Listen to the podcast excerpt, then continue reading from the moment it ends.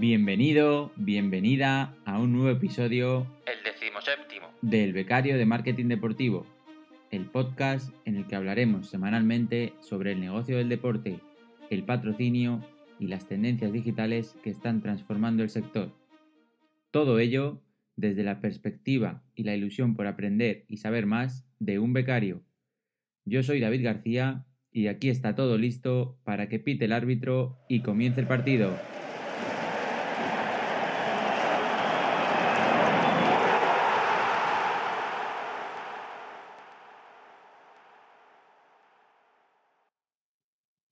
Hoy tengo el placer de hablar con Daniel Velázquez aquí en el Becario de Marketing Deportivo. Daniel es el fundador o cofundador en este caso de Home Farms, una plataforma que empezó como un proyecto para llevar, digamos, una experiencia que habían vivido tanto él como su socio holandés, como nos contará, una experiencia súper, súper bonita, una experiencia única y, y bastante envidiable. Según, según lo escuchéis, os van a entrar ganas de, pues, de vivir algo, algo parecido. Y a partir de, de esa experiencia propia, como digo, de, los dos, bueno, con ciertas diferencias, pero, pero con bastantes similitudes, pues se dieron cuenta de que los partidos de fútbol, los viajes, a- cuando tienes que viajar, te desplazas para animar a tu equipo, a tu selección, pues son mucho más, son experiencias completas, mucho más allá de, lo que es el simple partido, y se decidieron a, mejorar o o a replicar lo que ellos vivieron para que mucha más gente pudiese quedarse con ese recuerdo global y que casi lo de menos, entre comillas, fuese, fuese el partido. Y así nació Home Farms. Ahora, bueno, pues se ha reinventado, en parte por pandemia, en parte por pues, crecimiento de- del negocio, como nos contará Daniel a lo largo, a lo largo de la entrevista. Y la verdad que, bueno, pues un placer esta charla. Por mi parte creo que es súper enriquecedora, muy didáctica y os recomiendo que, que la escuchéis eh, completa porque hay mucho de lo que aprender. Y más allá desde el punto de vista de bueno pues del becario de esa gente esas personas que estamos empezando a lo mejor no sabemos qué hacer no pues aprender sacar esa, ese aprendizaje de que a veces algo que vivimos nosotros pues se puede extrapolar se puede llevar a convertir en, un negocio en una empresa y que muchas más personas pues también puedan disfrutar de, de ese evento o de esa, o de esa experiencia, como en este caso le pasó, le pasó a Daniel en el Mundial de Brasil. Así que nada, no os hago más spoiler, os dejo con la entrevista y, y espero que la disfrutéis. Turns the corner for the win. Got it! With the game winner! Hola Daniel, ¿qué tal? Hola David, mucho gusto, ¿cómo vas? Muchas, muchas gracias por, por venir al becario de marketing deportivo, por aceptar la, la invitación y, y nada, un placer, un placer tenerte aquí. No, encantado de estar y, y me interesa mucho poder conversar de, de todo alrededor del deporte, de la industria deportiva. Nos ha costado ponernos de acuerdo al final con tantos viajes Sí, por señor. tu- por, tu parte, pero bueno, viaje. aquí estamos. Aquí estamos, sí. Afortunadamente lo podemos hacer y, y con mucho interés de, de conversar, de tener una charla amena eh, por estos próximos 30 a 45 minutos. Genial. Eh, co- como te he comentado fuera de micro, eh, bueno, y como ya sabrá nuestra audiencia, el que, el que repita, pues ah, siempre me gusta comenzar con un cuestionario de preguntas pues rápidas, breves y, y un poco para conocer al invitado, digamos, de la parte no profesional. Así que si te parece, vamos con ello y, y empezamos, ¿vale? Por favor, espero no ser tan lento en la respuesta. ¿Mar o montaña? Mar, no has dudado. sí, mar. ¿Dulce o salado? Dulce, Totalmente. de momento fácil, ¿eh? sí. Una comida. Eh, pasta italiana, No es muy dulce, pero pero sí. está muy buena. Eh, ¿Pelis o series? Películas, soy old school. Ok. Y entonces, ¿una peli? Una peli Matrix. Ok, perfecto. No estás dudando ni una, ¿eh? Un libro. Un libro. Uf, hay muchos, pero yo diría, ahí sí me pusiste a pensar. El síndrome de Ulises, de mi escritor favorito, que es colombiano, se llama Santiago Gamboa. Perfecto. Eh, ¿Aplicación favorita del móvil? Slack. Suena muy aburrido, pero... no, aplicación favorita. Es una pregunta que también te pone a pensar. Eh, mm, no, ponte ahí Instagram, pues, por, por, por, decir algo, pero sí, soy muy básico. Eh, me lo uso más para trabajar y, y conectarme con... Lo que más utilizas es Slack, por lo que veo, ¿no? Para el trabajo. Eh, sí, definitivamente. Genial. Un deporte que, que, practiques o que te guste practicar. Uh, correr, sí, eso se, se, se cataloga como deporte, sí, correr. Ya no, ya, no puedo, ya no puedo practicar muchos deportes, lamentablemente, en tema de lesiones, entonces correr todavía, todavía puedo. Y la edad.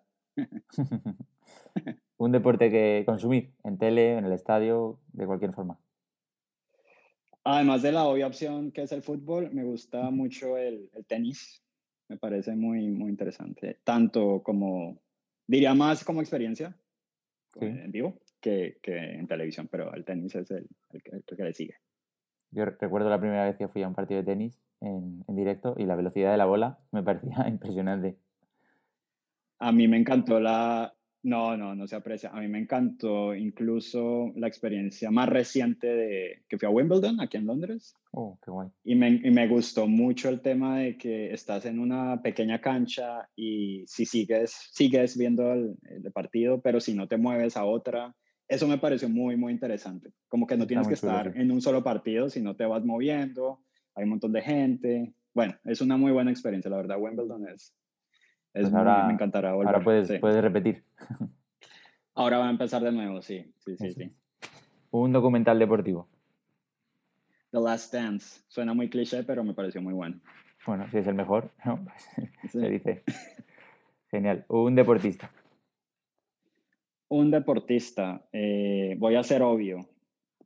Eh, Falcao, Radamel Falcao me parece que, que es una persona íntegra, Ba- Barres para casa. a diferencia de otros jugadores colombianos. Sin decir nombre. Sí, sin decir nombres, que últimamente no, no, no, no, no, no en la talla, por decirlo así, de Falcao, no, no solo como jugador, sino como, como persona, sobre todo, me parece que es muy valioso. Hay muchos ciclistas también muy valiosos en Colombia, pero pues digo que por la obvia Falcao, que lo conocen también más es en España. Egan. Bernal, por ejemplo, también es, es alguien referente y joven. Un club o equipo. América de Cali, mi, mi club en Colombia, que probablemente nadie conoce, pero pues es uno de los grandes de Colombia, 15 estrellas, 15 campeonatos, estuvimos sumidos en la segunda división por cinco años, siempre nos la van a, hicimos en Colombia montar, a, a hacer rollo al, al respecto, pero, pero es mi equipo, eh, llevamos dos campeonatos en los últimos dos años y medio, entonces está bien. Bueno, no está- no estáis mal, no estáis mal. No, y, no, no. ¿y un estadio? Eh, yo diría que el estadio que más me gusta, no porque es increíble o, o, o como, se, como monumental, es Craven Cottage, donde está Fulham, porque se me hace que es, es único, es muy bonito. Y una de las cosas que siempre recuerdo es ir al medio tiempo a comprar algo, o sea, una cerveza o una, y estar al lado del río. Y estar al lado del río, porque hay un stand que es Riverside Stand, que es al lado del río, eh, en español es Támesis, si no estoy mal.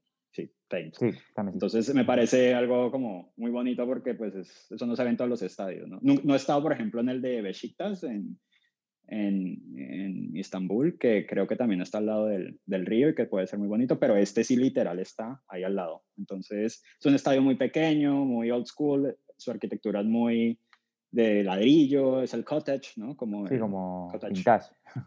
Sí, entonces eh, me parece, a pesar de que el equipo es perverso, eh, juegan mal, siempre te bajan y olvida. suben, es el equipo yoyo, sí, es, parece que es el estadio que hay que ir si uno viene a Londres. Genial, pues no lo conocía y, y me lo apunto, me lo apunto. Total, súper recomendado. Es muy bonito el club y, y todo. O sea, además conozco bien al club porque trabajamos con el club y, y son, Mm. es un mini club muy, muy bonito, muy Familiar, ¿no? Muy no sé cómo decirlo. Sí, sí, sí, sí, sí. Justo. Vale, pues bueno, nos- nos has dicho que habéis estado en Wimbledon y no sé si será esa la respuesta, pero evento deportivo más grande que hayas estado en directo. No, el, el Mundial de Fútbol. Siempre.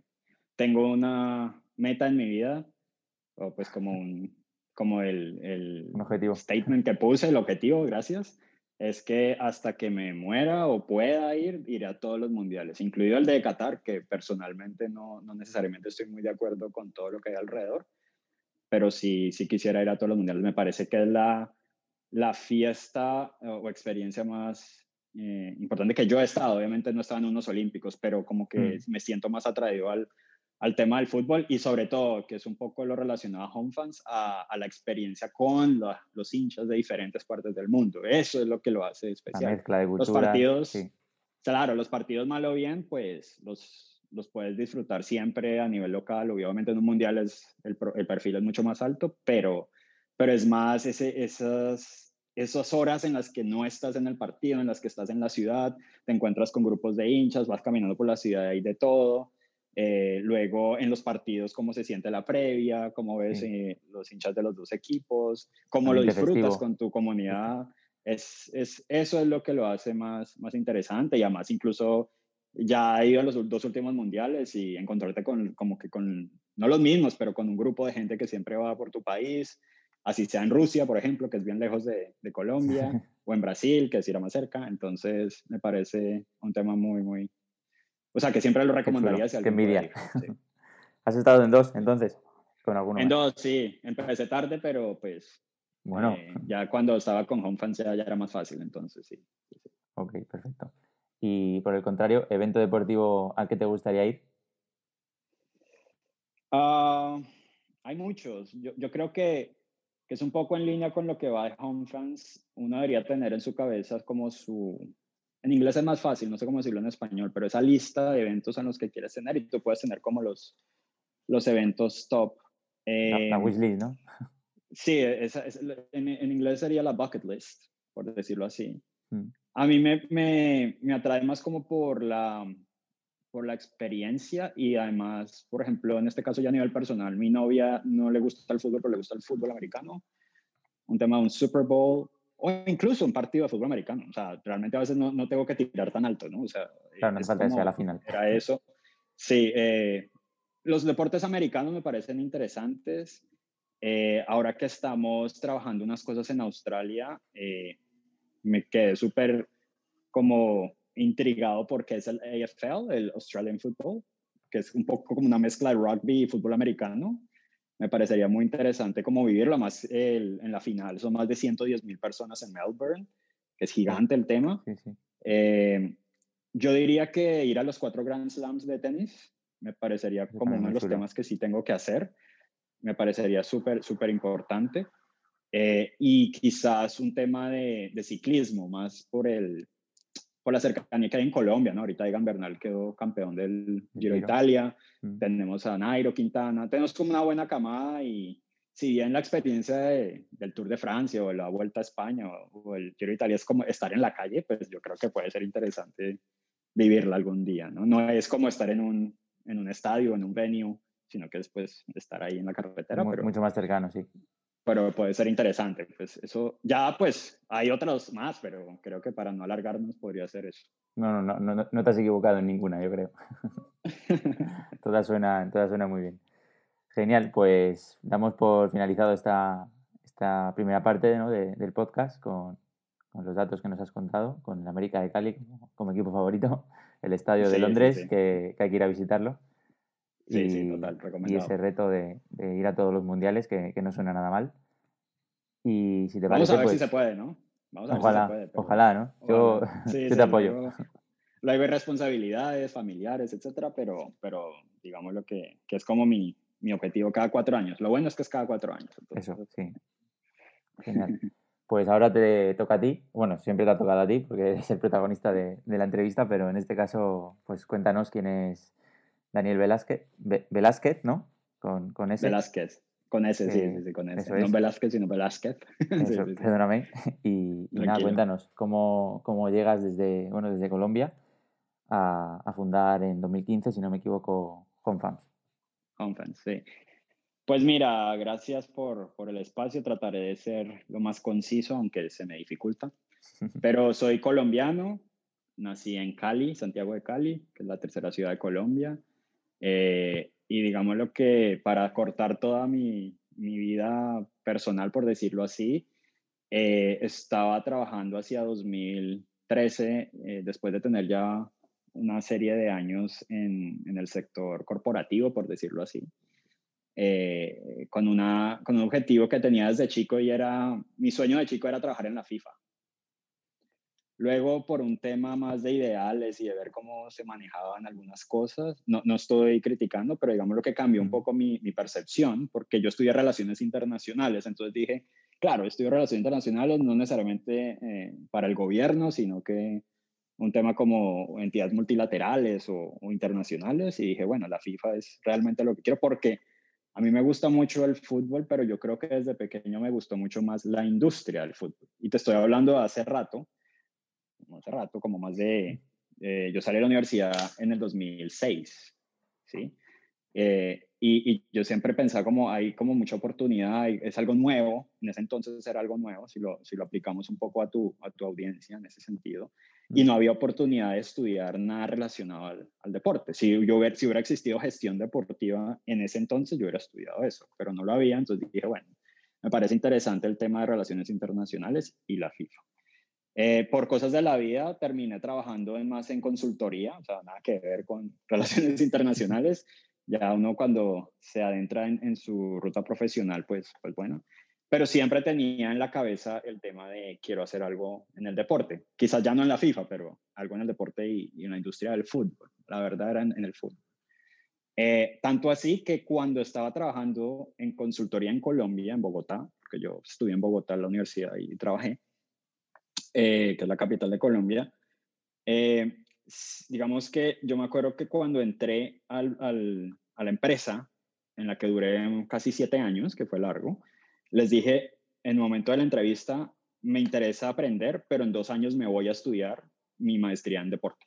Así, eso fue como mi, un poco como mi carta de presentación. Y, y quedan como este, este que está pensando, o sea, uno no se presenta así, pero yo sí decía como de frente, como, bueno, en 18 meses me voy, de hecho, mira, dos años ya tenía el plan de irme a estudiar una maestría. Tenía incluso el, eh, había una opción muy fuerte que era la de Liverpool, que era el FIMBA, que era Football Industries MBA. Dije, mm. yo quiero hacer este. Eh, y luego por cosas de la vida logré, o, la empresa logró también, compaginamos y, y, dijimos, bueno, puedes estudiar esto que no tiene nada que ver con este trabajo, pero pues quédate más tiempo. Entonces al final, bueno, negociamos y tal. Y yo estudié el el, difunto Master in Sports Management del Instituto de Empresa en Madrid, porque había uno. Y la verdad era muy bueno, muy, muy bueno. Pero pues yo creo que no, no dio, porque yo lo estudié en 2009 y creo que murió, o sea, en 2011, 2012 ya no hay. Me parece que lo que aprendimos ahí fue bastante valioso porque era, era, no era tan teórico, era más práctico y no solo por el tema de su approach como un MBA, que era el business case, etcétera, sino también por todo lo que visitamos de la industria que estaban haciendo. O sea, nosotros visitamos las primeras oficinas de Perform, que ahora tienen Goal y todas las diferentes eh, subsidiarias. Y, y, me acuerdo en Londres, que era en el West London, eso era un, una oficina con 15 personas, no sé, ¿me entiendes? Era, estaban empezando. Entonces era el momento como que todo lo digital, todas las nuevas cosas en, en, la, en, la, en la, industria estaban empezando. Pero lo hice y luego nunca lo pude eh, aplicar porque pues tenía el compromiso con la empresa. Ya llegó el 2013 y dije, pues hasta aquí llegó, o sea, ya, ya no puedo más, o hago esto o, o, me quedo en este mundo que es cómodo, pero, pero pues no es lo que me gusta, ¿no? Mm. Y decidirme a Inglaterra, no, no a estudiar algo en deporte, porque pues ya lo había estudiado, entonces dije, me voy a estudiar algo medianamente relacionado, pero es más como mi tiempo para pensar qué quiero hacer. Yo no sabía qué iba a hacer, yo solo sabía que quería hacer algo en la industria y dije en Inglaterra es, ¿no? Porque pues ahí están como todas las organizaciones, un poco lo que entendí. Y ya estoy en España, entonces pues no, no voy a ir a España. Eh, y bueno, después de, azares de la vida, eh, para hacer la historia muy corta, ya conocí a mi, a mi socio Luke. Eh, y él tenía una idea ya bastante elaborada sobre lo que es Home Fan Soy. Y yo digamos, lo que también tenía algunas ideas que aportaban a eso, pero sobre todo lo que nos unió fue que vivimos eh, situaciones similares en contextos diferentes. Entonces, Luke eh, era un hincha del Manchester United a pesar de ser holandés, o sea, y viajaba más o menos tres, cuatro veces por año a Old Trafford a ir al equipo, a ver al equipo, etc. Mm. Eh, siempre iba, primero con sus padres y luego con sus amigos. Lo disfrutaba, pero de alguna manera se sentía un poco desconectado. sea, como que la, la básica era avión, hotel, vamos a dar una vuelta a ver qué encontramos, juego, la pasamos muy bien, pero luego no sabemos qué hacer, hotel, y bueno, y nos volvemos o hacemos otras actividades. Hasta que por tema de ir conociendo más y más gente, él empezó a conectar más con los locales. Y ahí empezó a entender que ya no solo es hotel, juego, sino, eh, no sé, hotel, pop, eh, pop, nos vamos con el otro pop, de ahí nos vamos caminando al, al estadio, eh, nos comemos algo, compramos el program, luego nos metemos al juego, seguimos hablando, luego nos vamos a otro pub y luego, no sé, hacemos alguna otra actividad. Y empezó a entender un poco que lo que decía antes no era el juego lo que se le quedaba, sino esas, esas conexiones con la gente, las historias y esos momentos. A mí pasó lo mismo en el Mundial. Yo fui a Brasil 2014 con mi papá. Seguimos a Colombia, que es el único mundial que medianamente hemos hecho algo decente y, y estamos subiendo bien. Y nuestra motivación fue un poco diferente. Yo no, yo no buscaba conectarme con hinchas porque la, la Copa del Mundo es la mejor experiencia en ese sentido. Tú no tienes que hacer ningún esfuerzo, están ahí y todos quieren hablar con todos y todos quieren, ¿sí me entiendes? Como no hay rivalidad, no, no, lo que pasa en clubes que a veces, cuidado, que la policía está en la mitad, no, aquí es un tema abierto y listo, ya, todos, todo es festivo, todo es fraternal. Entonces era, la motivación era más de, de mm, alojamiento. Como teníamos que ir de un lado a otro, una ciudad a otra, dijimos, no queremos ir por, por hoteles, estaban pues por los cielos, hasta los Airbnb estaban carísimos y, por conexiones de mi papá, tuvimos como un punto central que era Sao Paulo y luego nos conectaron con gente. O sea, había una persona que mi papá conocía, que esa persona nos conectó con, con personas en cada ciudad que Colombia jugaba. Eh, y si bien el motivo era el, el alojamiento, eh, como que nos abrieron esa otra parte de lo local, ¿no? O sea, más allá de lo que vives ahí con un montón de, de hinchas extranjeros, también tuvimos la fiesta brasilera. Y puedo decirlo sin ningún problema que ha sido la mejor experiencia padre e hijo que hemos tenido, más de un mes.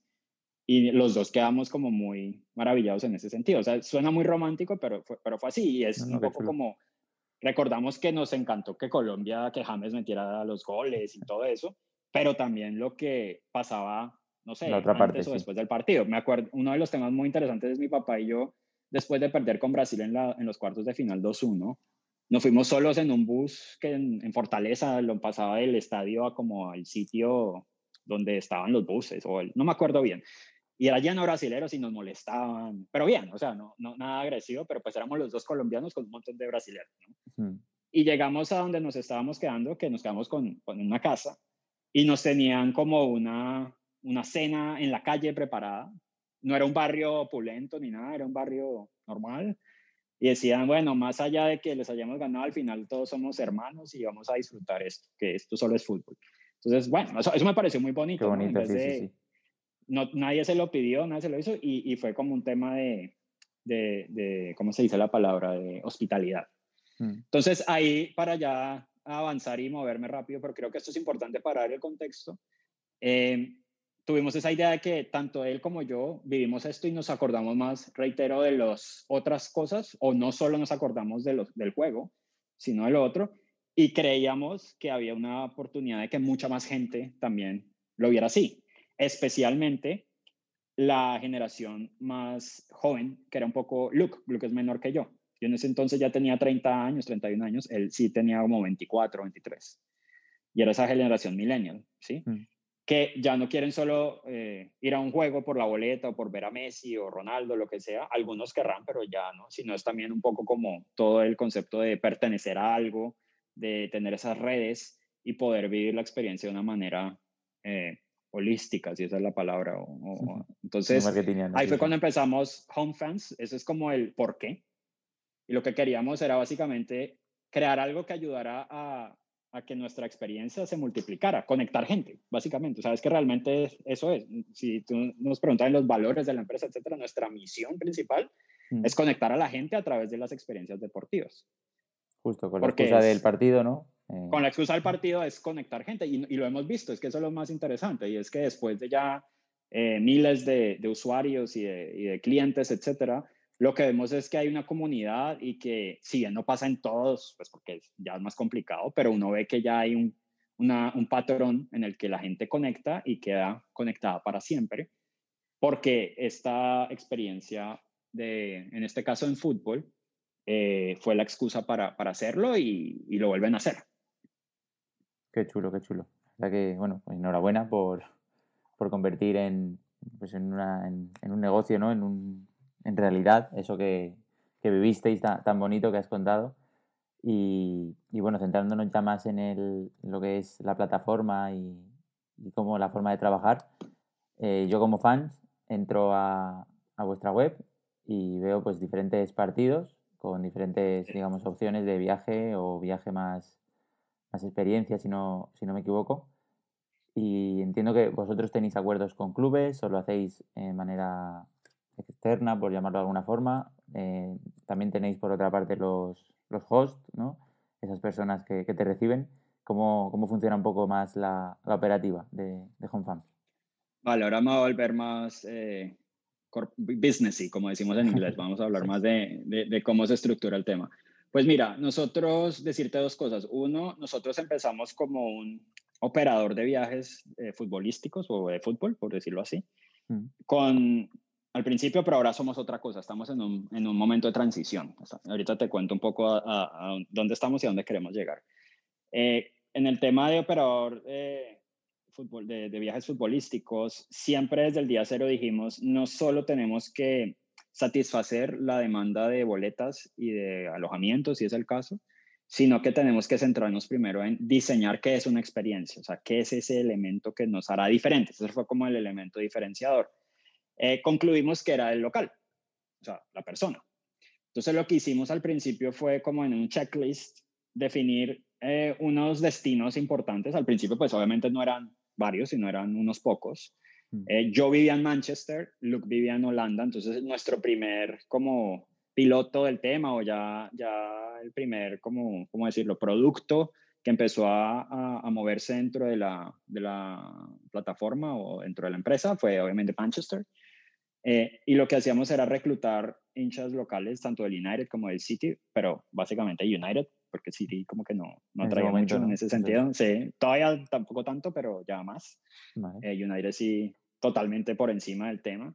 Y, y, era encontrar esos hinchas que de manera auténtica eh, pudieran como compartir un poco qué es ser hincha de, del Manchester United. Eh, en algunos casos, obviamente, también hacerse cargo del grupo, pero al principio, por ejemplo, yo iba con el grupo, pero luego era como parte del, eh, del itinerario, por decirlo así, encontrarnos en un sitio con los hinchas o con el hincha local que además tenía amigos Luego ya un tema, pues yo ya no lo hacía porque ya empezamos a crecer, ya éramos reclutando a esos hinchas que se además se encargaban del grupo, ¿sí? Entonces, eso fue lo primero, como tener esa red y el perfil era básicamente, eh, pues, socios, abonados, que por X o Y razón uno ya va como conociendo más y sabe que es amigo de amigo, es, es confiable, ¿no? Mm. Y lo otro era también eh, gente involucrada en medios digitales, o sea, muchos fotógrafos, eh, blogueros, les, les interesaba el tema, o eh, ya en el, en el ámbito del turismo, ¿no? Guías. Entonces también había guías, ya estoy hablando ya cuando empezamos a crecer más en el, sí, en el res, respecto a, a, a, cómo conseguíamos los anfitriones, que se llaman en español los hosts. Lo otro era obviamente el, el principal, eh, no sé cómo decirlo en español, perdón, pero lo que disparaba, el trigger, por decirlo así, el, el ir a un sitio obviamente era ir al partido, ¿no? Entonces teníamos que definir todo el tema de, del ticketing. Y nosotros sí desde el día cero empezamos a tocar las puertas de los clubes. Éramos dos, decimos en colombiano, dos gatos. Teníamos una idea, una idea diferente. Eh, y, y en algunos casos nos ponían atención, en otros no. Por ejemplo, me acuerdo Manchester United nos dijo, logramos con el CFO, lo cual fue wow, o sea, lo logramos, pero nos dijo, no, pues si ustedes nos traen yo no sé cuántos miles desde Sudamérica, les damos un contrato exclusivo. Nos dijimos, no, pues en este momento no, no se puede. Ojalá. ¿no? Ojalá en un futuro, sí, en un futuro hablamos. Pero pues el tema no, no daba volumen, era un poco lo que, lo que presentábamos. En este momento no estamos hablando de volumen, estamos hablando más a nivel cualitativo, un tema mm. diferente. Pero mal o bien empezamos a, a, cre a, crecer esa red y ya teníamos como un, un, un método y, siempre lo hacíamos por dos cosas. Uno, por tener, no tener intermediarios, que nosotros no somos muy amigos de eso, o sea, directamente con el club.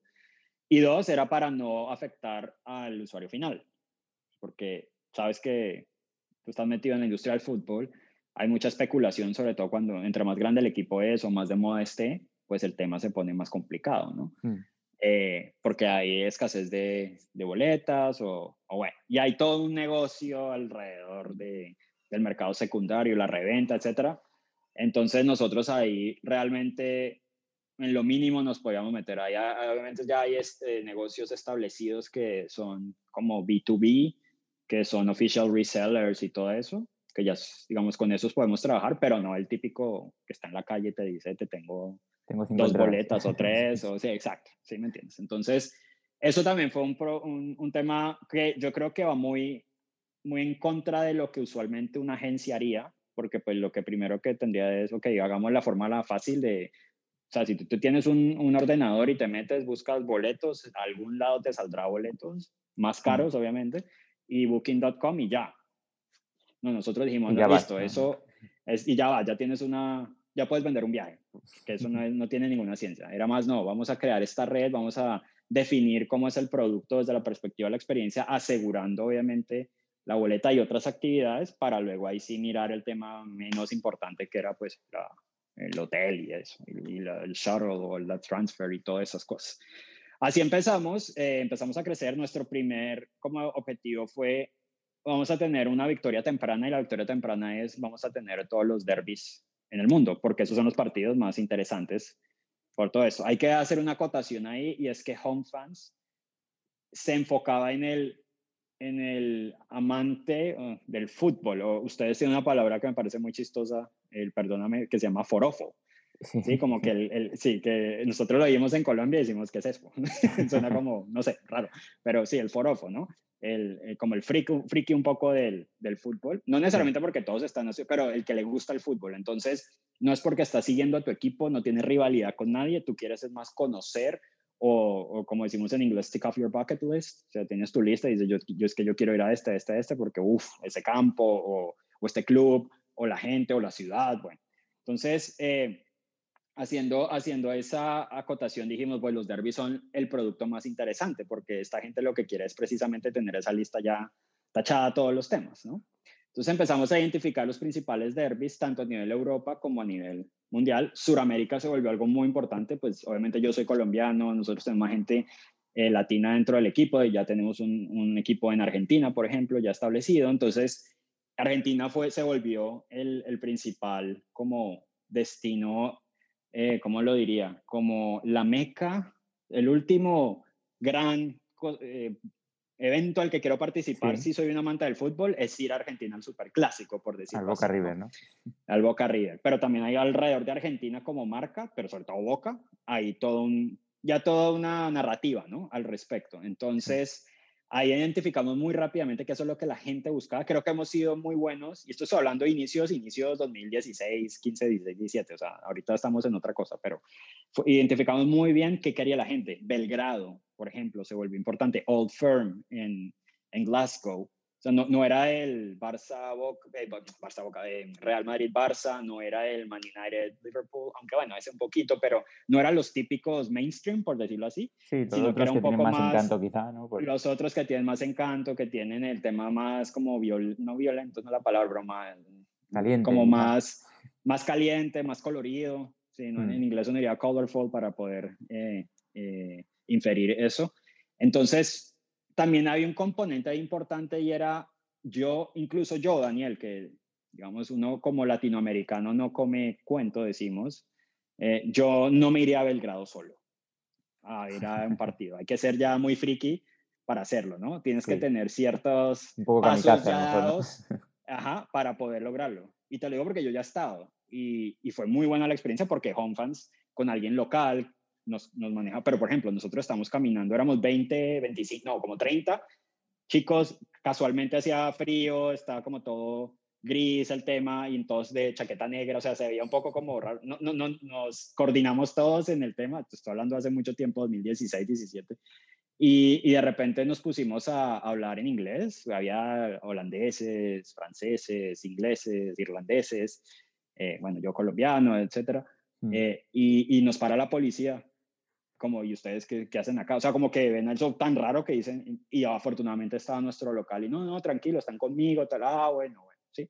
Entonces, había como un tema ahí todavía... Sí, que si no llega a estar él, igual. Occidente, Eastern Europe, por decirlo así, que como que, ¿no? Entonces, eso realmente también era otro tema importante, ¿no? No solo es lo romántico de conectar, etcétera, sino también a veces es un tema de seguridad, de, de saber dónde ir, tanto para las cosas muy buenas como para las que no te metas en donde no debes, ¿sí me entiendes? Entonces, Eso, eso realmente apuntaba a la necesidad, por decirlo así, de, estas, eh, de estos destinos que eran totalmente eh, underground, que eso pues creo que lo puedo decir, se habla en español también, ¿no? Sí, sí, se entiende. Entonces fuimos creciendo y llegamos a un punto en que encontramos, ya, ya teníamos hasta temas en África, en Casablanca, en Marruecos, eh, queríamos expandir a Asia, etcétera, pero básicamente básicamente era Europa y Latinoamérica, ya tenemos de México a pues, Argentina, Chile, Uruguay, Brasil, Colombia. Eh, llegamos a un punto en que dijimos, todo este modelo ha crecido muy bien, hemos consolidado una, una comunidad, levantamos inversión en varias rondas de inversión, entonces el tema teníamos ya una comunidad de inversionistas, una board, ya el negocio estaba creciendo. Eh, y antes de la pandemia, eh, nos empezamos a dar cuenta que el modelo tenía que hacer una transición hacia algo mucho más global, por decirlo así, que en, en, términos más de negocio, escalabilidad. ¿Por qué? Porque no puedes tener tres Boca River o cuatro Boca River en seis meses, tienes uno cada año, de hecho. ¿sí? Entonces, si tú vas sumando, el elemento que debe como eh, liberar esa necesidad no debe ser qué tan importante es el partido, realmente lo que debe, triggers es la palabra en inglés, liberar esa necesidad o, generar esa necesidad es más la experiencia.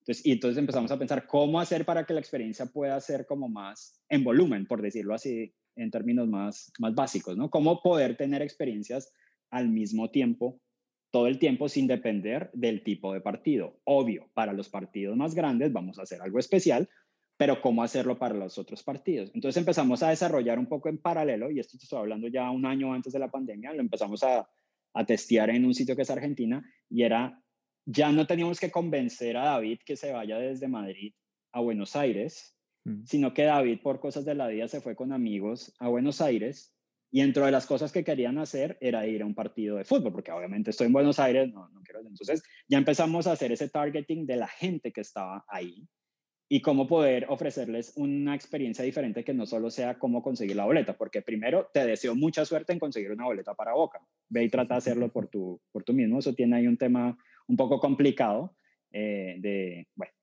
no, no voy a entrar en detalles, pero es, es complicado.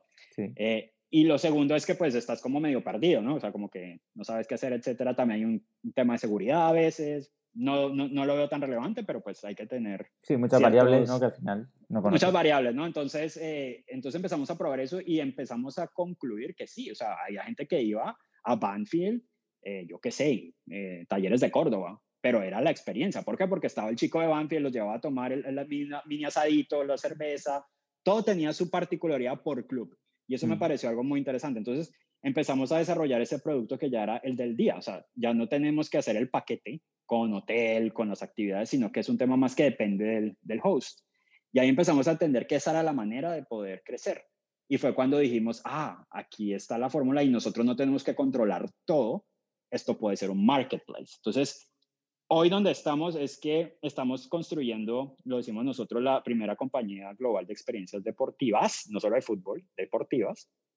Y la fórmula para hacerlo es a través del, del, digámoslo, el modelo de negocio del marketplace, en el que HomeFans es el sitio donde tú vas y dices, hoy voy a viajar a, no sé, a Ciudad de México.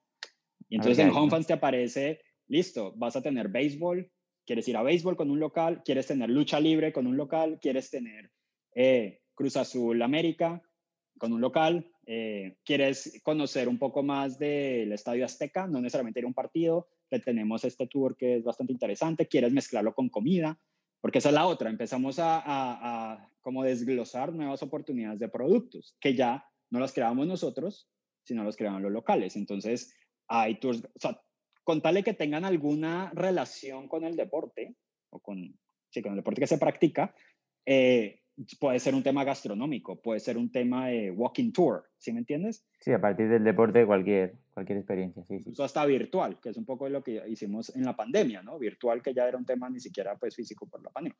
Todo esto que te estoy hablando es antes de la pandemia, entonces ese fue nuestro, de hecho, nuestro, nuestro caso de negocio para presentar en la última ronda de inversión. Bueno, penúltima, porque afortunadamente levantamos otra ahorita este año con ya más privada, con unos ángeles inversionistas, pero la anterior que hicimos por crowdfunding, ese fue el modelo, el caso que presentamos. Lo presentamos en marzo, hicimos, empezamos a levantar en marzo, obviamente sin esperar que pasara lo que pasó en el mundo. Afortunadamente le, logramos el objetivo.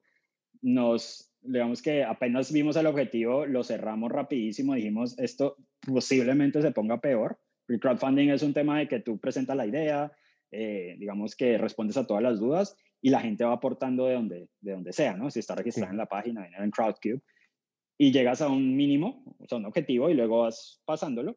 Y nosotros dijimos, ya no lo pasamos, lo logramos en menos de 48 horas, lo pasamos, y ya dijimos, esto cada día pinta peor, pues eh, consolidemos esto, vámonos y empecemos a, a ejecutar cosas que, que, nos adapten a este nuevo, a esta nuevo orden, digamos, mundial en ese sentido. Entonces, desde ahí lo que hemos hecho es construir todas las bases de lo que sería el, el marketplace, ya no somos agencia.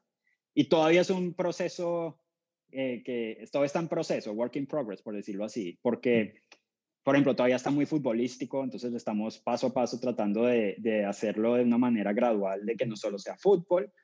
Eh, todo el tema tecnológico lo cambiamos, nosotros, de hecho, hicimos una, contratamos una nueva o desarrollamos una nueva página que tenía muchos features como de la agencia, o sea, si tú ya eh, contratabas tanto un, paquete o, una match day experience, o sea, el, tema de cuatro horas con un local, ya podías hacerle add-ons, podías ponerle, quiero este otro tour, quiero dos noches de hotel, ya empezamos a, y luego dijimos, no, esto ya no nos sirve porque esto es como para un travel operator, empecemos de ceros y vamos desarrollando el marketplace, que es una plataforma en la que hay gente que se enrola, o sea, que se suscribe, que son los hosts, o incluso clubes o organizaciones deportivas, y hay un tema de los guests, por decirlo así, que son los clientes que van a comprar cosas, también tienen que crear su cuenta, etcétera. Y ya este es más un sitio en el que ellos se encuentran y nosotros somos los intermediarios, por decirlo de alguna manera. Y match.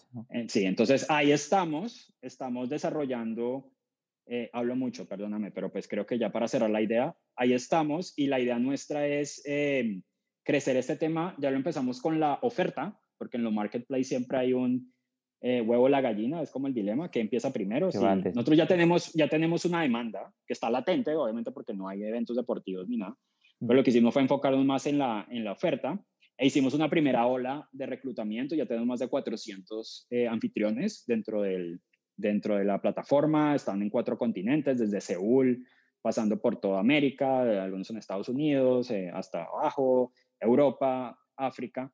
Eh, y la idea ahora es empezar con un concepto más enfocado en qué mercados están realmente funcionando. Te, te digo a hoy, que es 23 de junio, creo, o algo así. Eh, toda Europa está en un signo de interrogación, a pesar de que vemos las euros, de que hay gente, que es muy bueno, muy positivo, pero las regulaciones van y vienen. Te lo decía fuera de micrófono que, que el tema todavía hay muchas restricciones para viajar, etcétera. Entonces, lo que estamos enfocándonos es encontrar esos territorios en los que podamos desarrollar esta idea del, marketplace. Qué chulo, ¿eh? casi nada. Y una, una duda que me ha surgido ahora cuando hablabas de los, de los anfitriones. La relación que, tiene, que tienen esas personas con, con FAMS, entiendo que es puntual. Si surge pues, un grupo que quiere ir a, a, a Buenos Aires, como hemos dicho, por ejemplo, a, ese, a esa persona, se le activa, no sé, le llega un mail o una notificación o, lo sí, que sea. Sí, sí, tiene. Imagínate como un Airbnb. Nosotros decimos, en inglés es muy fácil, it's the Airbnb for sports experiences, no fútbol solo, sino sports. Eh, y, y es, es, así, o sea, tú, si tú te, si tú quieres llegar a ser un, un anfitrión en, en HomeFans, tienes primero que pasar como unos pasos, para una redundancia. Y eso es, primero hay como un formulario inicial en el que te pedimos una información básica, Luego eso lo miramos, tenemos un equipo de producto y a hoy todavía lo hacemos de manera un poco más personalizada. Ya luego obviamente esperamos que el tema se automatice con la tecnología, pero es, eh, eso pasa a una llamada. Esa llamada uno a uno es como para conocerte mejor, sobre todo el tema de inglés. que es súper importante porque por ahora todo el tema es más inglés. Eh, y, conocer un poco tu perfil, eh, si tienes acceso a tickets o no. Hay una serie de checklists que nosotros tenemos porque también podemos proveer los tickets, por ejemplo, etcétera. Entonces ahí tenemos que mirar ese tema. Luego tienes que eh, proveer tus documentos, un tema más de verificación de que seas quien dices que eres, etcétera. Y finalmente crear un producto dentro de la plataforma. Luego, cuando se aprueba ese producto y nosotros miramos cada coma, si está loco que vas a, a cobrar 200 euros por un tour en el Bernabéu cuando vale 25 en, la tienda, por ponerte un ejemplo, pues, que no sea así una locura. Eh, te lo aprobamos y luego eh, ya es un tema de que tú tienes como, como anfitrión buscar la manera de, si quieres, como venderte más. Nosotros te apoyamos, entonces, por ejemplo, nosotros hay como una rama paralela en la que nosotros trabajamos con muchos medios, sobre todo más de habla inglesa, en la que, por ejemplo, trabajamos con Copa 90, hicimos un video en, Uruguay con Copa 90 sobre el primer hincha, entonces ahí, digamos que mostramos a, uno de nuestros local hosts de Nacional de Uruguay y trabajamos con el club, pero parte del video es uno de nuestros locales ahí hablando, entonces damos como esa exposición, eh, hemos aparecido en, bueno, un montón de 433, eh, Mundial, eh, eh bueno, muchas cosas ahí que hacemos tanto a nivel con terceros como propios. Y la clave ahí es que tú, a medida que vayas empezando a tener más productos y más interacción, pues ojalá tengas muy buena calificación.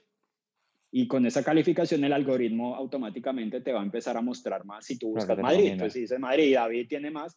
Obviamente ahora es más complicado porque no hay posibilidad de tours eh, físicos. Vamos, estamos empezando, por ejemplo, este domingo tenemos unos en Buenos Aires con muchas restricciones de bioseguridad y todo, pero ya ahí vendimos que vamos a hacer unos temas alrededor de Boca. Pero lo que hicimos durante estos últimos meses eh, fue tours virtuales. Entonces, hay anfitriones eh, que trabajaron con los clubes o por su cuenta, eh, que ya tienen reviews dentro de la plataforma, etcétera. Entonces, ya la plataforma va automáticamente a mostrarlo más. Si tú estás buscando, por ejemplo, el, el, te digo, el, chico más importante en ese momento de HomeFan sería así porque es el más activo, se llama Tomás, que trabaja con Argentinos Juniors. ¿Sí? Porque es el que más tiene reviews y ya ha tenido como más interacción con, mm. con el lado de la demanda. Entonces, sí, es todo un proceso en el que tú te autogestionas un poco y la idea es que a medida que vaya a empezar eh, la reactivación, pues eh, tu calificación va a ser un poco la que va a, a incentivar a, a, los que vengan. E incluso si tú, por ejemplo, dices, hoy esto cuesta, mi tour cuesta 90, pero mañana quiero hacer una oferta, lo puedes hacer tú mismo, no necesitas de, nosotros, ¿sí? Entonces ya es un tema mucho más autónomo en el que nosotros somos como quienes estamos ahí garantizando que las cosas funcionen, nuevamente todo el proceso de, del dinero, pues que se paga aquí, lo retenemos, garantizamos que el tema se dé, no, no, que la plata se pierda, y muchas otras cosas, eh, para, que, para que luego se pueda dar la, la experiencia. Entonces, Creemos que esa, y eso se puede multiplicar al mismo tiempo en muchas partes gracias a la tecnología, a diferencia de lo de una agencia de viajes, que todo lo tienes que hacer un poco más manual, ¿no? Tú tienes que controlar todos Los, los puntos de la A a la Z en eso. Así que los productos los crea el propio, el propio host. Sí. Ok, vale, vale, eso no, no, no lo había entendido así. Pues eso me parece muy interesante, la verdad.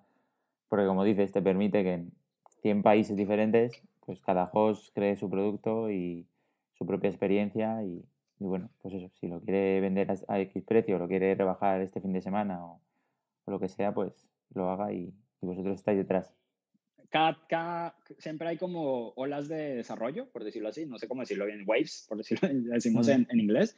Entonces, siempre hay como mejor. Ahorita estamos mejorando todo el tema de comunicación con lo que dijiste al principio con, con los anfitriones, ¿no? Para que haya un nuevo como centro de control o dashboard y, y la comunicación sea un poco más fluida porque siempre hay oportunidades de mejora en función de que esto le, le sirva a los dos, que nosotros tenemos dos clientes, uno es el, el anfitrión y otro es ya el, el, cliente final, ¿sí? Pero tenemos que ponerle la misma o más atención al, al anfitrión como al, al, cliente final, a diferencia de antes, a diferencia de antes era solo de cara al cliente final, ahora estamos eh, trabajando para los dos, por decirlo de alguna manera. Y por eso eh, no podemos trabajar en todos los lugares al mismo tiempo, hay que empezar en un sitio ir creciéndolo y, replicar.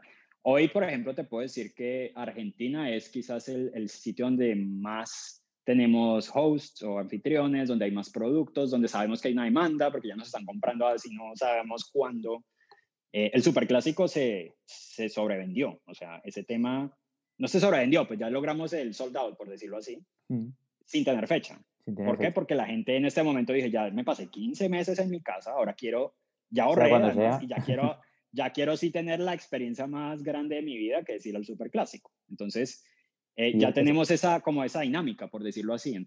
Ya, ya, ya, ya se puede activar, solo estamos esperando que se pueda, obviamente, primero la salud, se pueda Claro. hacer todo el tema de viajes. ¿Y, y el perfil de ese, por ejemplo, con este caso de, del superclásico, son gente argentina o es de todo No. el mundo? De todo el mundo, pero particularmente debido a la, a la audiencia que nosotros hemos consolidado por el- los últimos años de Europa.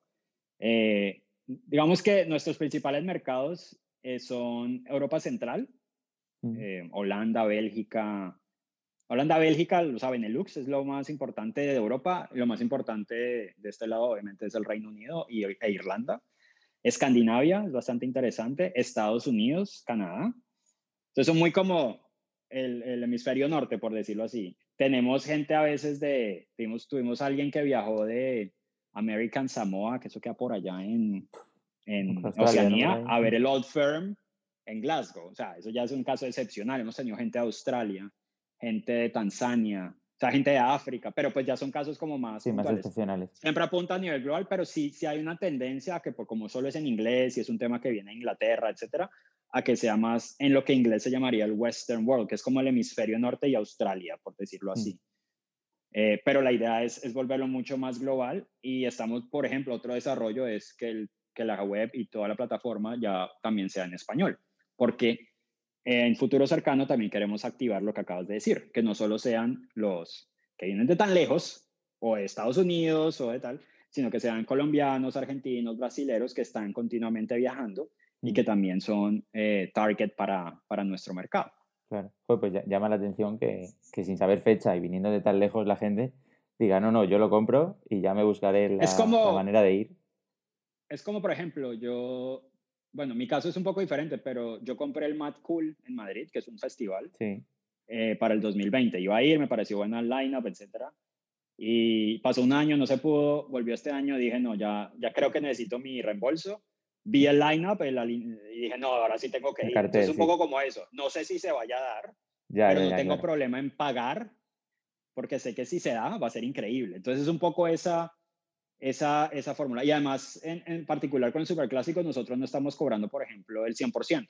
Estamos diciendo, no, mira, entendemos la situación. Antes lo cobramos el 100% porque es tan exclusivo que mejor dame la plata en mano, te doy tu, tu cupo, ¿no? Mm. Ahora no, entendemos la situación, hay mucha incertidumbre, danos un depósito y, y luego, eh, cercano a la fecha, cuando ya haya, si te sirve, si, te, si puedes, si lo hacemos, si no, pues buscamos la manera de que te funcione para Justo. el siguiente o algo así. a como modo de reserva. ¿no? Puede ser. Exacto, como modo de reserva. Entonces Qué también hay chulo. una flexibilidad en función de los tiempos que vivimos que ojalá ya, ya cambien. Sí, pues justo es que la gente haga eso, indica que el producto pues es de calidad, ¿no? Y porque est- estar dispuesto a Sí. adelantar dinero no, no es nada fácil. Si ya cuesta que la Sí, gente compre cualquier cosa, si encima es sin fecha y sin saber cuándo, acuerdo.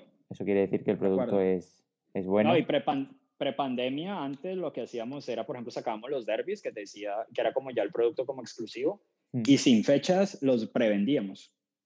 Sin fecha. La gente solo decía, es que son cupos limitados, comprémoslo. Entonces ya, ya hay una narrativa, porque algo que no mencioné, eh, de todo lo que he contado en las historias, y perdón si me he extendido mucho, es que hay un storytelling.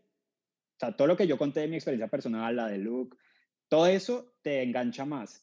Y lo que hemos hecho desde la perspectiva de marketing es enfatizar mucho en el storytelling. Entonces, por ejemplo, nosotros somos eh, como, nosotros decimos short films, pero como películas de el derby de Belgrado. Y tenemos como alguien, llevamos a gente que, que grabara como, no el juego, sino que grabara la experiencia la experiencia, y, y con un nivel de cinematografía bastante alto, tenemos fotos, Entonces, tenemos todo un tema de como aspiracional de tienes Mm. que estar acá más porque Claro, la gente lo ve con- y con dice, la- Yo quiero ser ese. con el segmento, yo quiero estar ahí, yo quiero estar tomando unas cervezas, tomando unos tragos o drinks, pues no sé cómo le llaman ustedes, cubatas, eh, y quiero ten- estar como pasándola bien con mis amigos, por decirlo así, y además con otra gente que son como mis amigos, pues no los conozco, pero pues como que quiero estar ahí, ¿no? Es como en el Claro. festival o lo que sea, ¿sí me entiendes? Entonces, eso también ayudó mucho a consolidar la marca y a, y a que la gente entendiera, "Ah, estos no son un, otra tipo de agencia, sino que esto es un tema como más estructurado eh, y además me hacen, me, me, me facilitan llegar allá que es tan difícil, ¿no? Como que yo no lo haría por mí mismo. Qué chulo, qué chulo. Qué ganas de, de viajar a un partido. O, sí, no, está medio ganas otra vez. sí. E ir al bar a tomarse una, unas cervezas. Exacto, exacto. ¿Cuánto, cuánta, persona, ¿Cuánta gente sois ahora mismo en, en Home eh, digamos, quitando un poco los anfitriones, más de equipo fijo, no sé si fijo o, Sí, bueno, las, las, las, actuales circunstancias nos han hecho ser mucho más flexibles, eh, mm. pero somos alrededor de unos 8 ahora, estamos mucho más pequeños de como estábamos prepandemia, que ya éramos unos 14. Eh, pero pues ahí lo que estamos haciendo es como un tema acordeón, ¿no? Esperando a que el tema reviva. Para ampliar. Y, y vuelva a explotar. Ahí, por ejemplo, nosotros durante la pandemia hicimos cosas que me parecen interesantes, que, que pueden ser un complemento a, a, cosas en el futuro. Lo comentaba antes, hicimos experiencias virtuales, sobre todo en Argentina, porque, como te digo, hay que, cuando estamos en un marketplace, tú no puedes empezar a tirar a todos lados, tienes que enfocarte en algo que, que sabes que funcione. Entonces, Argentina sabemos que funciona. Ahí hicimos varias eh, experiencias virtuales que eran en vivo, o sea, como live virtual tours, los llamamos virtual tours o tours virtuales, que era o el típico tour de estadio con un anfitrión local en inglés que te llevaba con una cámara y en vivo. Y te va enseñando. Mirabas, o eran temas más como vamos a caminar por el barrio de La Boca, mostrar todos los murales que están con Riquelme, Maradona, hasta Messi aparece por ahí, contar un poco la historia, meter un tema de, de cultura. Eh, si me entiendes, como mezclar sí, llevarte, llevarte la ahí gente, de manera virtual. La gente se entretiene con, con eso. Eh, entonces, eso, eso funcionó. Lo tenemos ahí un poco como listo, nos pareció bien, funcionó, ya creemos que es el momento de volver a, las experiencias en, en vivo, ya empezamos a hacer algunas cosas en, en, en, Buenos Aires con todos los protocolos de, de, seguridad. Y otro tema que entendimos bien, y esto más es un tema yo creo que más de intuición y de conocer a tu clientela, es que había otro pe una pequeña oportunidad que podía resolver un problema y era cuando empezamos a hacer esos tours virtuales, empezamos a, a, ver que la gente decía, ay, yo quiero esa camiseta, pero no la puedo tener. O sea, no sé, la de Boca o, o la de sí, Argentinos Juniors. Y empezamos a hablar con los clubes o con los eh, licenciatarios. O, bueno, hay, hay, todo un mundo nuevo que no es nuestro mundo porque no es el de experiencias deportivas ni, ni turismo, pero ya aprendimos. Y encontramos una manera, en función de que tenemos un equipo allá, eh, de poder hacer como un tema de merchandising. Entonces, si veías el tour y te interesaba una camiseta, te podíamos hacer como el bundle, el paquete. O posteriormente, si querías, eh, podíamos enviarlo. Y funcionó también que empezaron a, a, pedir más y más y ya tenemos más de casi 3.000 clientes de, de, camisetas y no somos una empresa de camisetas. Sí, pero a través del Y nos tour... enfocamos solo en Argentina. Bueno, una cosa en Brasil pequeña, pero solo en Argentina. Entonces, ahorita oh. si tú vas a, a, o los que están escuchando, pueden ir a la Home Fan Shop, que es shop .homefans.net y ahí tenemos una colección muy pequeña de camisetas, que es la, está la de Boca, está la de River, está la de Racing, la de San Lorenzo, eh, Independiente, tiene varios modelos. Y el problema que estábamos resolviendo es que te, te, no te reto, pero trata de buscar estas camisetas en Europa y no se van a encontrar, o en, incluso en Estados Unidos, que nos han comprado mucho allá. Incluso en Colombia, te estoy diciendo que hasta en Colombia nos han comprado.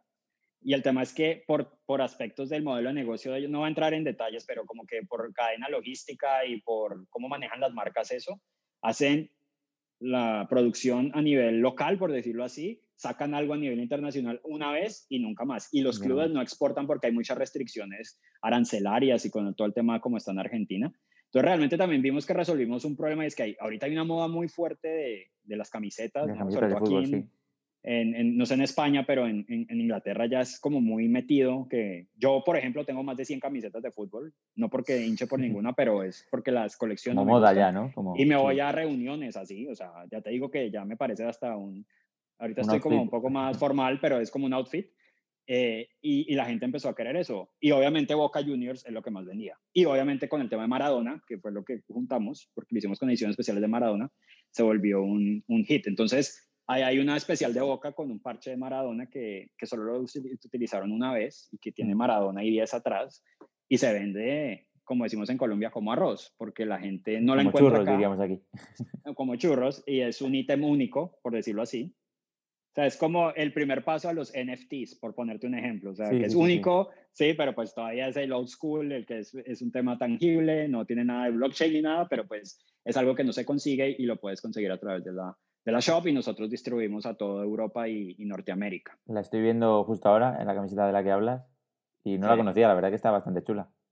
Sí, sí. Hay otras que me parecen más bonitas, pero es que Boca trae mucho. Pero Estás como yo, de hecho, ya tengo única. algunas de esas.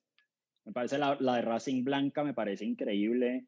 Eh, esa independiente que, que tiene la, como la bandera escocesa, porque además tiene toda una historia, porque Independiente fue fundado por como descendientes de escoceses. Sí. Hay unas muy bonitas, entonces eh, se, están, se están O vendiendo. sea, muy son bien. camisetas la- las que usan ellos o han usado en algún momento. No es que sean exclusivas de. Simplemente no que, de claro, que no, que no llegan a Europa o a otros sitios No llegan a y, Europa, y se pueden sitios. comprar a través de vuestra plataforma. Sí, Pues y mira, nosotros Pablo. le resolvimos un tema a los clubes porque pues ellos nunca exportaban porque no, no, no les daba y nosotros Claro. lo que hacemos es entender qué es lo que la gente quiere y mandar más en volumen. Cada 15 días estamos distribuyendo ese tema y, y bueno, eh, eso fue otra manera como de, no es nuestro principal eh, modelo de Sí, negocio, negocio, ¿sí me entiendes? bueno. Pero es un tema que, que redondeamos un poco en el tema de la experiencia y que nos ha funcionado y ya lo tenemos un muy automatizado y el tema seguirá ahí como una, como una línea de, de ingreso, digamos, paralelo. Pero vuelvo y digo, es muy, muy apuntando a, a cómo conocemos un poco la audiencia. No lo digo de manera arrogante ni nada, sino es un poco cómo puedes encontrar nuevas maneras de que te mantengas a flote si, por ejemplo, en este caso no hay ni eventos deportivos ni hay viajes. Claro, que justo lo ¿Cómo, que... cómo, cómo sobrevives, no? Claro, ¿Cómo claro. sobrevives? Entonces, sí, pues ese muy, es uno de los temas que- que tratamos de desarrollar. Y también, pues ahora hay un nuevo desarrollo de todos los temas virtuales, digitales, etcétera, de los cuales eh, somos, bueno, y si hicimos los tours virtuales fue por algo, pero sí creemos que después de tanto tiempo y ojalá si las condiciones lo permiten, nada va a reemplazar las experiencias en vivo. Ok, genial. Sí, al final es, bueno, son complementarias, yo creo, pero está claro que el, el vivirlo ¿no? en persona, en primera persona, en este tipo de, de productos es, es inigualable, yo creo. Eh, me quedo con, con, de cara, bueno, de esa persona que, que está empezando, que quiere dedicarse al deporte, como en tu caso, que, bueno, pues viste una, viviste una, una experiencia, ¿no? Dijiste, oye, esto, ¿por qué no, por qué no se puede convertir en producto que lo pueda vivir todo el mundo? Sí. Y pues para el que está empezando, quizá no, no hace falta, pues, digamos, aspirar o, o llegar a una gran empresa como, la FIFA, por ejemplo, en tu caso, que no, que no está mal, ni mucho menos. No, ni para pero, nada. pero que a veces vivimos experiencias que, bueno, decimos, qué guay, pero si los mira, lo miramos con otra perspectiva, ¿no? Quizá podemos decir, oye, si yo, así a mí me ha gustado esto, porque ¿por qué no le va a gustar al resto? Y por qué no, no puedo montar algo así. Parece súper guay, la verdad que, que me parece muy chulo y creo que tiene, tiene mucho futuro. Y si te parece, Gracias. Daniel, vamos con las últimas dos preguntas para, para finalizar, la- las preguntas del becario, como, como las he denominado. Y es que, bueno, ¿qué le recomiendas a alguien que, que, como has dicho tú en tu caso, que tiene claro que quiere dedicarse al deporte? Ahora sí que hay formaciones relacionadas. Eh, no sé si le recomiendas que haga una como hiciste tú o crees que no es necesario. Bueno, pues un, dos, tres tips que digas, eh, yo creo que lo mejor ahora es hacer esto si me, te quieres dedicar a, a la industria del deporte, del fútbol, un poco en general. Yo creo que sí, yo diría que, o sea, uno puede estar en cualquier sector y si uno es bueno y tiene y puede aportar valor, pues creo que, que no, no es un requ- requisito haber estudiado la carrera, pero creo que sí facilita. Y ahora hay mucha oferta, como lo has dicho. Lo único que yo diría es eh, enfocarse en algo que sea mucho más práctico que teórico. O sea, que puedas tener como una, eh, ¿cómo se dice? Internship, como un... Sí, un, eh, una, una beca, ¿no? donde eres una beca cuando eres becario, es que ustedes lo tienen diferente. Entonces, tuvimos pasantía en Colombia. Entonces, si tienes internships o, o proyectos que trabajes directamente con organizaciones, eso, eso da, o sea, lo práctico da mucha sensibilidad al tema y te ayuda a conectarte. La industria, sea del fútbol o del deporte, sigue siendo pequeña y sigue siendo eh, dominada por un lado, obviamente por Estados Unidos, que es un monstruo diferente, pero si hablamos particularmente de, de Latinoamérica o Europa, eh, por ejemplo, España es un hub para los latinoamericanos y, y, Europa en particular, yo diría más Inglaterra, pero también hay Holanda y Alemania, eh, pues no es mucha gente. O sea, si uno se pone a pensar, la industria del deporte todavía es pequeña, comparada si, no sé, la industria automotriz o retail o todas las Sí, otras también. industrias. Entonces, es un tema también de, de conexiones, de networking, que es bastante importante. Y si la carrera te lo facilita, eh, o si uno estudia esa carrera, lo primero que debería hacer más allá de sacar buenas notas, que es importante pero no relevante en el futuro, es hacer esas conexiones. Sí, esa red de conexiones, sobre todo con profesores, ¿no? Y gente que te va a dar, eh, pues, Y está LinkedIn, realmente Claro. LinkedIn facilita muchas cosas. Así, nos, pues, así me contactaste tú y no tengo ningún problema. Uno está abierto. Alguien me puede escribir y yo le respondo. Eh, obviamente a veces uno está ocupado, etcétera, pero, pero... Sí, pero a día de hoy puedes contactar con, con casi todo el mundo, digamos, a través de, de, las redes sociales. Y en segundo lugar, eh, si, bueno, pues ahora que parece que está acabando la pandemia y las restricciones, etcétera, eh, HomeFam sigue creciendo y surge la oportunidad de un perfil junior en este caso, eh, tres, cuatro tips, eh, bueno, tips no, eh, habilidades o requisitos rápidos que, debe tener alguien innegociables para, para entrar en HomeFarms. Bueno, uno, inglés y otros idiomas es, es bastante bienvenido. Inglés sí es un requisito. lo segundo, creatividad. O sea, no importa que, ah, nos llegaban muchas, o nos han llegado muchos eh, currículums diciendo, no, es que este es mi sueño, etc. Eh, sí, y eso lo valoramos, pero es más qué tan creativo eres para, para resolver problemas, para crear oportunidades. Es un poco lo que buscamos, un, perfil más creativo, diría yo, mm. que siempre será, será muy bienvenido. Eh, y un tema que estamos viendo cada vez más, ojalá cerca a, a donde están nuestros hubs Em, y es un tema más de, nuestro, nuestra historia siempre ha sido remota, porque Luke nunca vivió en Inglaterra, él vive en Holanda. No vive en Ámsterdam, además, vive en una pequeña ciudad que se llama Enschede. probablemente no haya oído de ella, pero si, le digo, si les digo FC Twente, el Twente, pues creo que les suena. Sí, pues ahí, ahí es el equipo, está la región. Exacto. Yo igual cuando primera vez.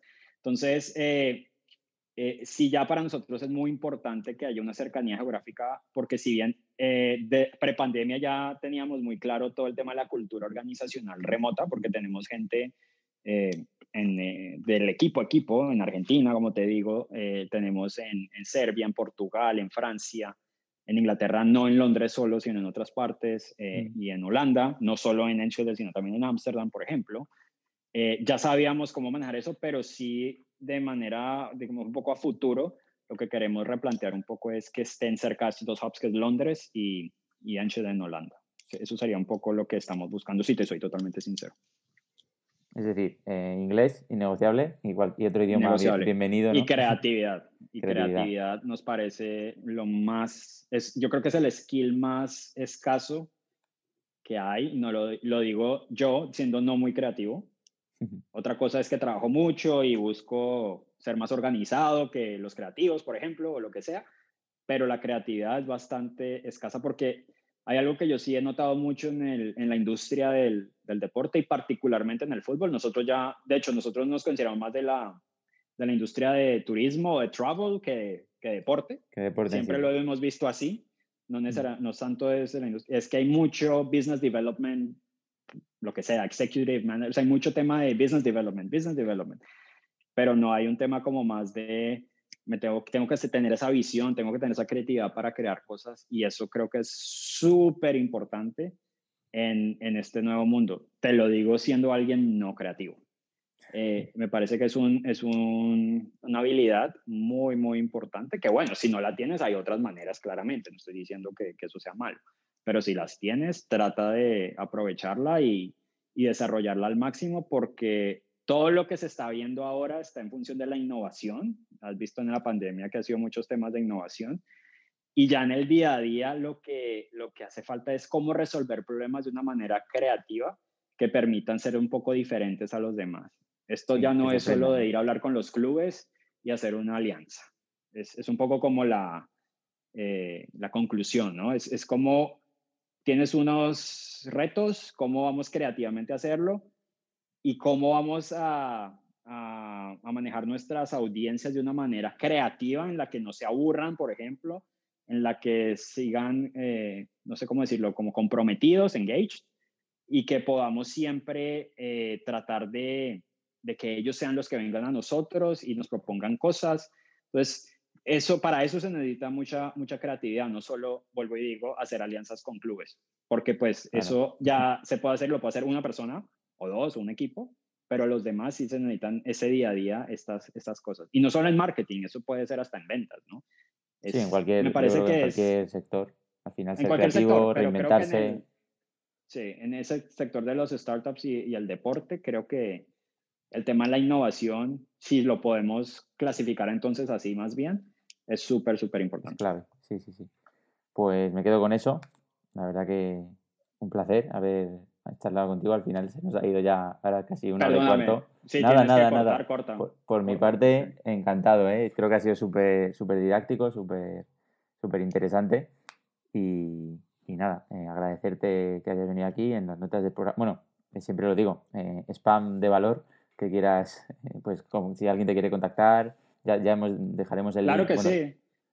Dejaré el link de la tienda de camisetas, de HomeFam, de la página, digamos, principal, del Marketplace, el perfil de LinkedIn y demás. Y no sé si quieres eh, alguna cosa más, me, me dices y, y, lo añado en las notas del programa para que cualquiera pueda echarle un vistazo y, y si se anima, pues o convertirse en anfitrión por un lado o disfrutar de, de las experiencias. Claro que sí, claro que sí, sería muy interesante, eh, sobre todo el tema de anfitrión, como lo has dicho, siempre estamos en búsqueda de, más anfitriones, no tienes que tener o sea, certificación ni nada, sino tener una estructura y, que te guste el tema y que ojalá en un futuro puedas eh, eh, tener más grupos pues, con una experiencia deportiva, que al final lo que decimos es, si al final vas al campo o a la cancha de tenis o lo que sea, porque como te digo, es en varios deportes, si no te molesta y por el contrario te incentiva a conocer nueva gente y además puedes ganar dinero, ¿por qué no? Es, es un poco La, la, lógica detrás de, de, eso y es lo que queremos consolidar para nosotros, nuestro activo más preciado en este momento, porque también los clientes son muy preciados, siempre lo serán, pero es que los anfitriones son otro tipo de cliente que para nosotros es como nuestro, consentido, por decirlo así. Y, en eso, para eso trabajamos siempre y por algo la empresa se llama Home Fans, porque pues ahí es el centro de todo. Y si miras nuestra nueva, hicimos un rebranding y la nueva marca es el una H, pero pues es un muñequito que asimila, se asimila al anfitrión local. Entonces todo es alrededor de ellos. De ellos. Genial, pues creo que no hay mejor cierre que este. Agradeciéndoselo a, a, vuestros anfitriones. No sé si alguno lo escuchará, pero pero si lo escucha seguro que le saca una sonrisa. Y, nada, Daniel, muchas gracias por, por pasarte por aquí y eh, espero que bueno, sigamos en contacto y, y, si alguna vez coincidimos en algún evento profesional, pues un placer. Que vaya Muchas gracias, David. Encantado y ojalá esto le, le, sirva de algo, no por contar la historia de HomeFan, sino a alguien que lo escuche y diga, ah, bueno, por esto puedo pensar en, en hacer esto o lo otro. Eh, la industria deportiva es muy interesante, todavía está pequeña, diría yo, hay, muchas hay oportunidades, pero mm. también está más, más competida, entonces hay que saber cómo, cómo planear bien la inserción, exacto, a, a, la industria. Pero mucha suerte y muchas gracias, encantado por estar acá. A ti. Turns the corner for the win.